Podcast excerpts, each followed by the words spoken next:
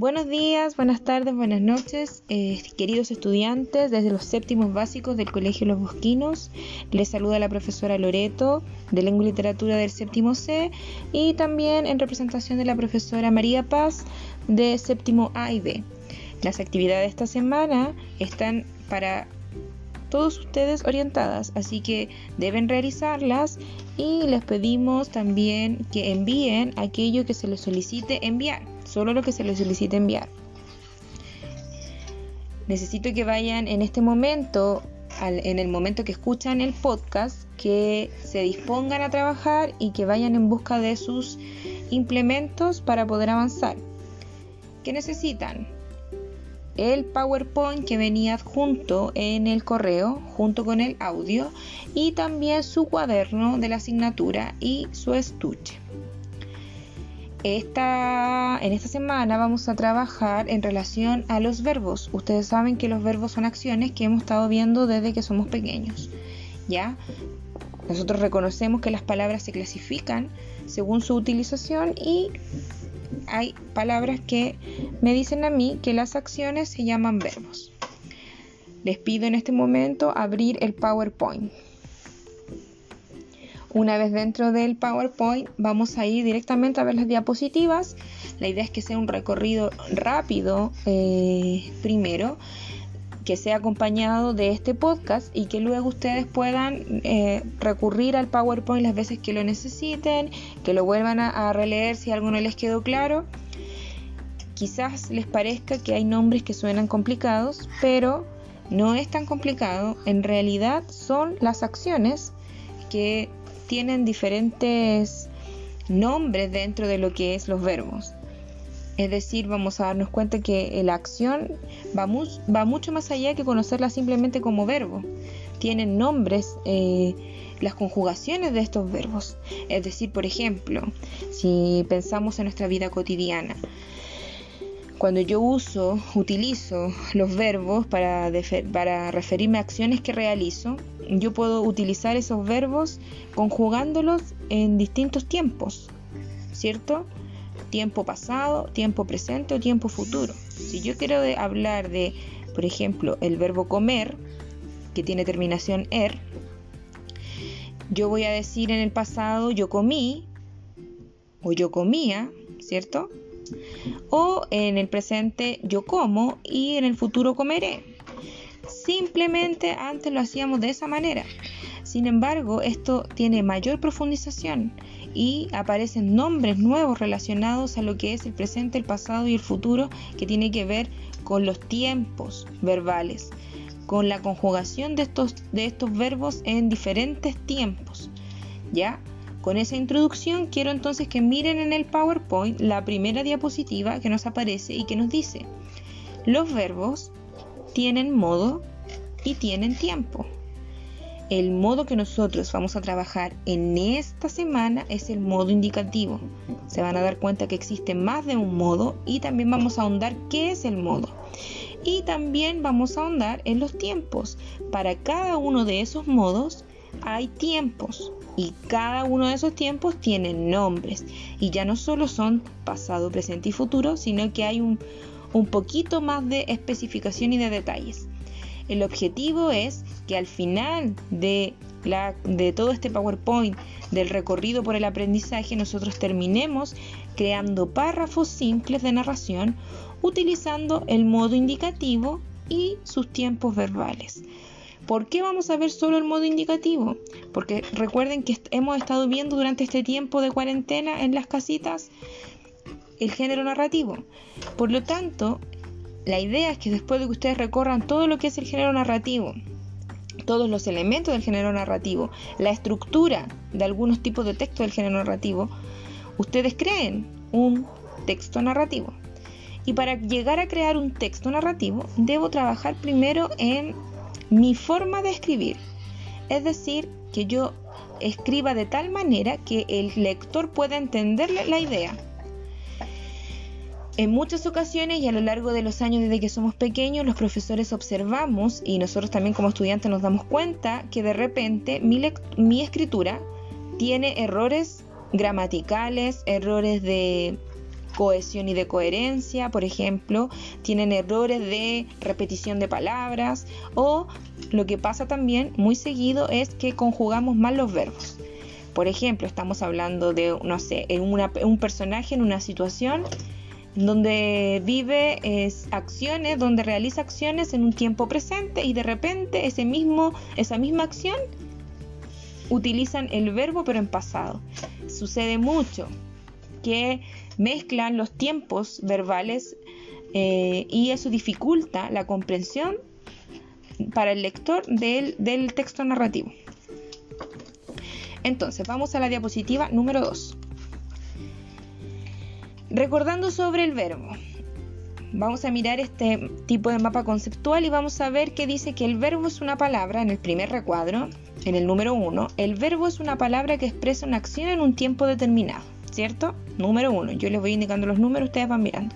El verbo es una palabra que expresa una acción en un tiempo determinado. Eso es lo que nosotros manejamos eh, lo que nosotros manejábamos desde que somos pequeños. ¿Ya? En el número 2 nos dice que el tiempo es el momento en que ocurre la acción y el modo, cuando a mí me habla de modo en los verbos, es la actitud del hablante frente a la acción verbal. Es decir, el hablante puede utilizar el verbo, por ejemplo, ordenando a otro. No sé, por ejemplo, siéntate. Estoy utilizando el verbo sentar, pero como una orden, ¿se dan cuenta? Por lo tanto, eh, el modo es muy importante en lo que es el verbo. Y en este caso, en el modo indicativo, el verbo no se utiliza como una orden. ¿Ya? Ahí se van a dar cuenta más adelante cómo se utiliza el, el modo. Cómo se utiliza el verbo en este modo indicativo. Perdón. Listo, vamos al número 3. Dice también que este verbo necesita una persona y un número. Es decir, el verbo no es una acción, por sí misma, bueno, también existe, pero en este caso nos dice que es muy necesario, o en la mayoría de los casos, el verbo se acompaña de una persona y de un número. Esa persona puede ser una, singular, o puede ser varias, ¿cierto? Si miramos el recuadro 4, nos dice que hay formas personales que acompañan a estos verbos. ¿Ya? Nos dice quién realiza la acción y si es una persona o más personas. ¿ya? Estas formas personales. ¿Cuáles son las formas personales? Yo, tú, él, nosotros, vosotros, ellos. Aunque el vosotros, ustedes deben saber que no es tan utilizado. Y en el cuadro número 5 nos señala ya exactamente que existe la primera, segunda y tercera persona singular, yo, tú, él, y la primera, segunda y tercera persona plural, nosotros, vosotros, ellos estas personas, estas formas personales, estas son las formas personales, chicos. Estas formas personales son las que acompañan a los verbos. ¿Ya? Y ahora, cambiando un poco de tema, nos dice además que ocurre en ciertas ocasiones que el verbo no se acompaña de ninguna forma personal, ni de yo, ni de tú, ni de él, ni de nosotros, ni de vosotros, ni de ellos.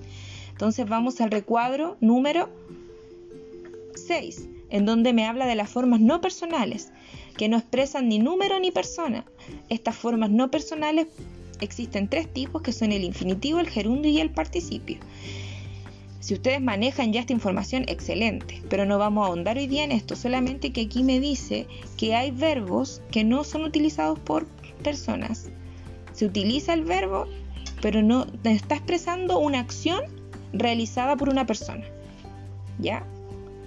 Y finalmente me señala también que los verbos se clasifican en regulares e irregulares. Esta es como la idea general sobre los verbos. Hay cosas que como les digo no vamos a ver ahora, pero si hay algo que a ustedes les llama la atención y quieren averiguar, por ejemplo la forma no personal, infinitivo, gerundio y participio, ustedes pueden investigar más y los invito a que puedan descubrir más a qué se refiere esto entonces. Si no son utilizados para, indicar una acción que realiza una persona, entonces ¿cuándo son utilizados estos verbos?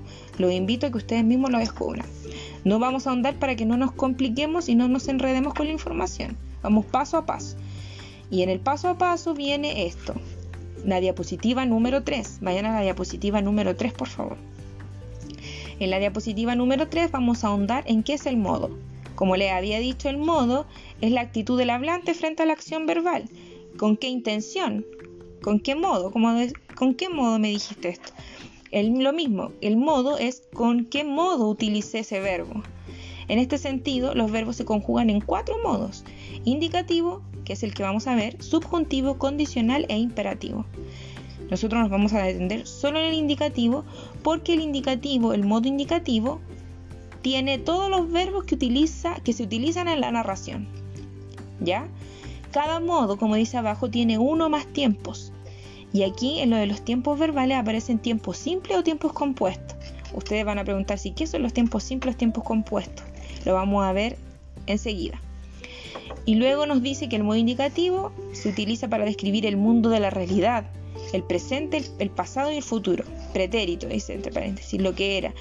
¿Se recuerdan que les dije que antes nosotros cuando éramos más pequeños veíamos solo todo como presente, pasado y futuro? Pero esto va más allá. En el lenguaje, en el dominio de la lengua española, nosotros tenemos que entender que existen nombres más detallados para estos tiempos. Porque yo, como les dije, puedo decir comía y también puedo decir comí. ¿Y cuál es la diferencia? Ambos son pasados, pero hay una diferencia. Una acción no está terminada y la otra sí. Entonces aquí se hace la diferencia. Es ahora cuando ustedes tienen que ver las diferencias entre un verbo y otro, en que puede que ambos señalen pasado, pero no significa lo mismo. Eso es lo que van a ver ahora. En el modo indicativo, que se utiliza para describir el mundo de la realidad, como dice acá, vamos a ver qué tiempos están presentes en este modo indicativo. Vamos a ver la diapositiva 4. ¿Qué es el tiempo? El tiempo es el momento en el que ocurre la acción, es decir, el verbo. ¿Ya? El momento en el que ocurre. Tiene presente, pasado, futuro. Pero ahora más específico. Ahora que estamos más grandes. Se desarrollan dentro de los modos. Estos tiempos, presente, pasado, futuro, más específicos, se desarrollan dentro de los modos marcando el momento del verbo, es decir, en simples palabras, presente, pasado y futuro.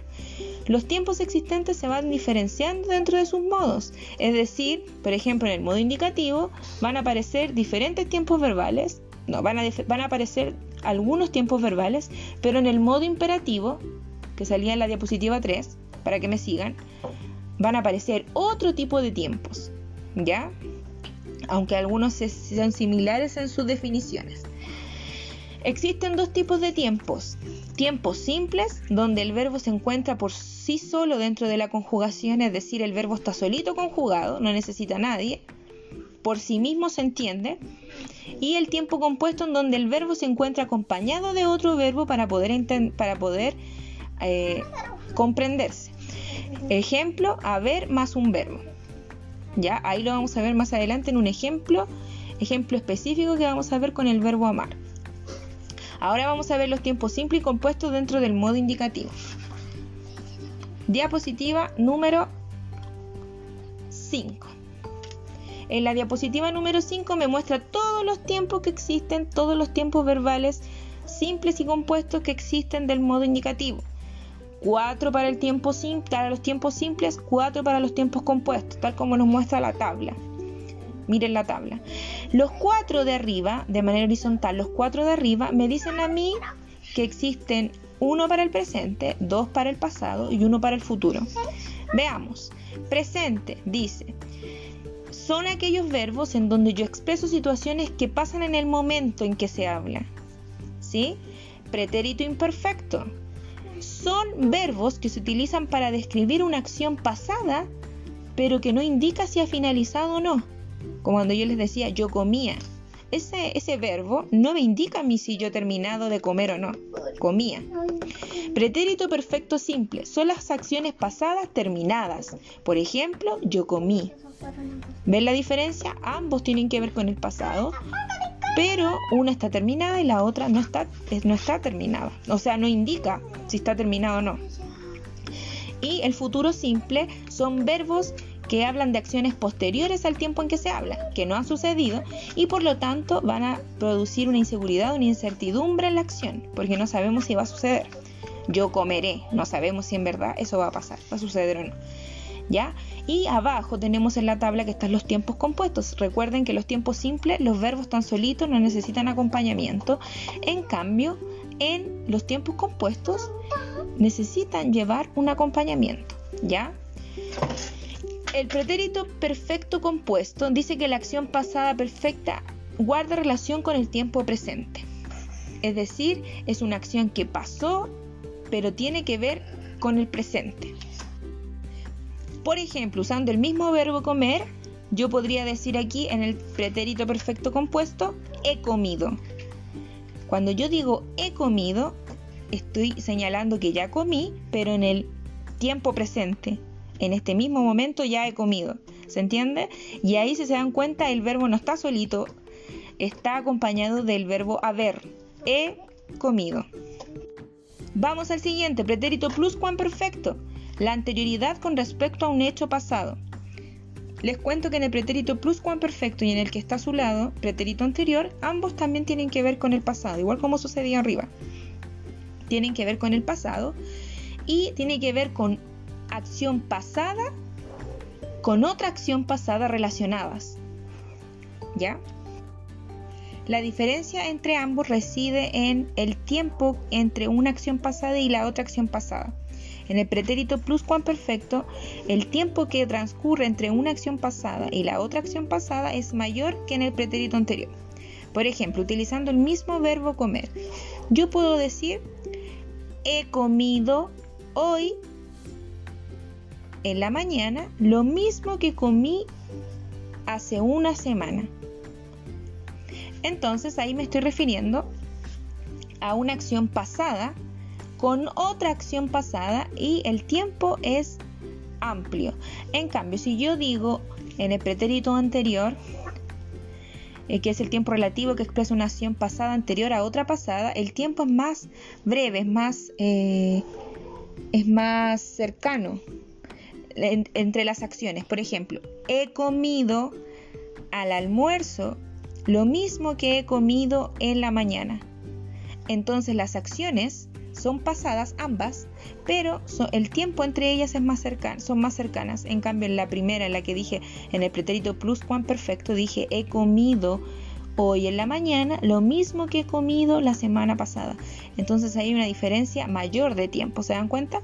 Entonces el pretérito perfecto y el pretérito anterior tienen que ver con el pasado, pero dos acciones pasadas juntas, que nosotros lo utilizamos mucho en nuestro, en nuestro vocabulario cuando nos expresamos. ¿Ya? Si se dan cuenta, los ejemplos que le di, nosotros lo hemos utilizado alguna vez en nuestra vida.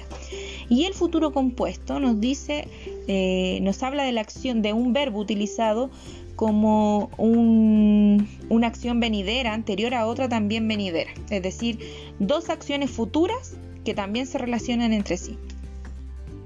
Utilizando el mismo ejemplo con el verbo comer, voy a dar una de futuro compuesto, en donde dos acciones futuras van a suceder y se relacionan. Por ejemplo, cuando ustedes lleguen, habremos comido. Si se dan cuenta, son dos acciones futuras que se relacionan. Cuando ustedes lleguen, habremos comido. Ambas, son, ambas cosas van a suceder en el futuro. Ese es un futuro compuesto. Y si se dieron cuenta, la acción, perdón, sí, la acción, el verbo comer está acompañado del verbo haber.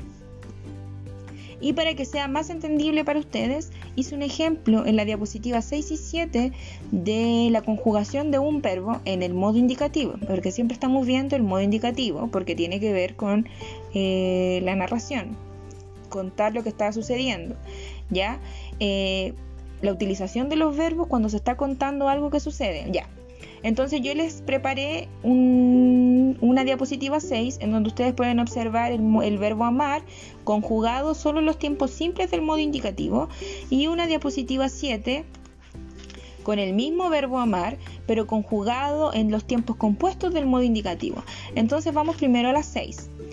En la 6, en la diapositiva 6 me va a mostrar los cuatro tiempos que vimos en la diapositiva 5, los cuatro tiempos simples que en el que el verbo está solito. Presente, pretérito imperfecto, pretérito perfecto simple y futuro simple.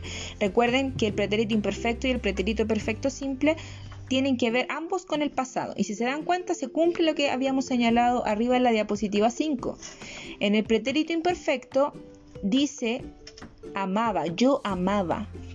La acción no está terminada. En cambio, en el pretérito perfecto simple dice yo amé. La acción es pasada también, pero está terminada. Se señala, se entiende con ese verbo que fue algo que ya sucedió y que se terminó. ¿Me entiende la idea? Espero que la entiendan chicos. Si hay dudas, recuerden que siempre pueden preguntar a la profesora o a mí. Y ahí ustedes pueden observar, pueden ir leyendo. Bueno, si quieren lo hacemos juntos. Vamos con el presente. Yo amo, tú amas, él ama, nosotros amamos, vosotros amáis, ellos aman. Vayan leyendo conmigo. Todas estas acciones están en tiempo presente, están sucediendo en el ahora.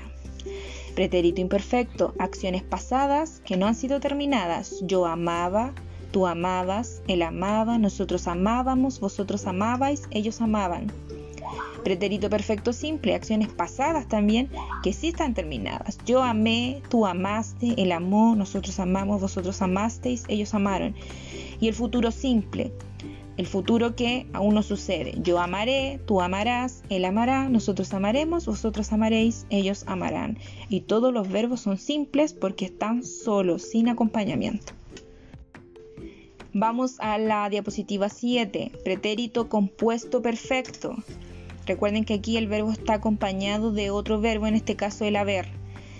Pretérito compuesto perfecto. Yo he amado, tú has amado, él ha amado, nosotros hemos amado, vosotros habéis amado, ellos han amado. Recuerden que aquí es una acción que pasó, pero que tiene que ver con el presente. Yo he amado, en esta vida presente yo he amado. Pretérito plus perfecto y el pretérito anterior tienen que ver, recuerden, con el pasado. Pasa lo mismo con los dos, las dos columnas centrales. Las dos tienen que ver con el pasado, pero recuerden que aquí hay dos acciones pasadas. Dos acciones pasadas que en el pretérito perfecto son cercanas y que en el pretérito anterior son, perdón, que en el pretérito perfecto son lejanas y que en el pretérito anterior son más cercanas. ¿Ya? Yo había amado, tú habías amado, él había amado, nosotros habíamos amado, vosotros habíais amado, ellos habían amado. Pretérito perfecto. Vamos con el pretérito anterior. Yo hube amado, tú hubiste amado, él hubo amado, nosotros hubimos amado, vosotros hubisteis amado, ellos hubieran amado. Futuro compuesto tiene que ver, tiene que ver con dos acciones futuras que se relacionan entre sí. Yo habré amado, tú habrás amado, él habrá amado. Nosotros habremos amado, vosotros habréis amado, ellos habrán amado. Ustedes se preguntarán, ¿y dónde están las dos acciones que se relacionan? Es que aquí está solamente conjugado el verbo y les está mostrando con quién se acompaña, pero ustedes tienen que pensar que para que esas, acciones sucedieran en el pasado o sucedan en el futuro, van a relacionarse con otra acción que no está señalada aquí, pero que ustedes la pueden imaginar. Por ejemplo, en el futuro compuesto, yo habré amado. Yo habré amado si pasara algo de más en el futuro, que se relacione con ese yo habré amado. Es así que nos vamos a la diapositiva número 8 en donde nos señala la actividad de la semana que consiste en tres pasos. El primero es que en el cuaderno ustedes van a copiar lo que consideren más importante de esta presentación ¿Ya? Luego en el número 2 dice que van a conjugar tres verbos, ustedes van a escoger tres diferentes, pero con diferentes terminaciones, ar, er, ir. Por ejemplo, yo elegí el verbo amar en la diapositiva 6 y 7. Ustedes van a elegir tres, uno con terminación ar, uno con terminación er y uno con ir. Y los van a conjugar en los distintos tiempos verbales del modo indicativo, es decir, van a conjugar igual que lo que hice yo en el 6 y 7. ¿ya? Los cuatro tiempos simples y los cuatro tiempos compuestos del modo indicativo. Tal como se mostró en el ejemplo del verbo amar. Y después van a, escoger tres de estas conjugaciones. Por ejemplo, yo elegí la de la diapositiva 6, la que está encerrada en un círculo, que dice nosotros amábamos. ¿Ya? Y van a escribir eh, tres párrafos diferentes donde utilicen estos, estos Em, estas conjugaciones del verbo, del verbo que ustedes eh, elijan. La idea es que eh, lo escriban y luego lo envíen, escriban un párrafo que no sea más de cinco líneas y lo envíen a su profesora en una fotografía. Por ejemplo, yo escogeré del verbo amar la conjugación en tiempo y pretérito imperfecto, ahí se los mostré en la diapositiva 6, que está encerrado en un círculo, que es un tiempo simple del modo indicativo y la, conjugación es amábamos relacionada, asociada a la persona de nosotros. Nosotros amábamos. Y voy a crear mi párrafo. Nosotros amábamos aquellos días en que la vida parecía tan normal. Estoy leyendo lo que sale ahí en color negro. Sin embargo, no valorábamos todo lo que teníamos y hoy que estamos encerrados nos damos cuenta cuán quejumbrosos éramos a veces. Esto lo creé yo, de acuerdo a la realidad que estamos viviendo si se dan cuenta estoy narrando algo y estoy utilizando además lo que aprendí durante esta sesión. Estoy utilizando una persona, eh, primera persona plural, estoy utilizando un verbo conjugado en el tiempo pretérito imperfecto, que es un tiempo en donde la acción no ha, no ha concluido, o sea, no me señala que ha concluido, y eh, estoy cumpliendo con escribir el párrafo en no más de, cinco líneas. Si se dan cuenta, después yo vuelvo a utilizar eh, una conjugación del verbo valorar y lo hago en el mismo tiempo verbal que amábamos. Nosotros amábamos y abajo pongo no valorábamos. Entonces se dan cuenta y hay concordancia en mi relato están los dos en el mismo tiempo. Entonces esa es la idea, que ustedes aprendan a utilizar los verbos. Si están narrando, narrando algo en un tiempo determinado, ustedes siempre estén utilizando los, los verbos siguientes que aparezcan en ese mismo tiempo, para que haya una concordancia, una coherencia en el, en el relato y el que lee, el lector, pueda comprenderlo eh, más fácilmente. Bueno, espero entonces que les sea productivo el trabajo, que les sea exitosa la semana, que logren eh, realizarlo. Si siguen los pasos se van a dar cuenta que lo van a poder realizar toda la actividad. Eh, si siguen mis ejemplos, el ejemplo de la diapositiva 6 y 7, más el ejemplo del párrafo que creé en, en la diapositiva 8, si ustedes continúan este mismo, estos mismos ejemplos les va a ser muy fácil trabajar lo de los verbos por más que parezca que los nombres son complicados de entender. Ya así que les mando todas las fuerzas, todo el ánimo, todo el éxito para que puedan terminar las actividades y enviarlas a tiempo porque recuerden que tienen una semana para trabajar y la próxima semana van otras actividades. Es decir, pueden enviar estos trabajos a sus profesoras hasta el domingo. Le vamos a dar hasta el domingo, sabiendo que algunos puedan tener alguna dificultad. Pero chicos, la idea es que traten de cumplir con los trabajos que se les da. ¿Ya? Un beso, un abrazo a todos, que estén bien, cuídense y a trabajar.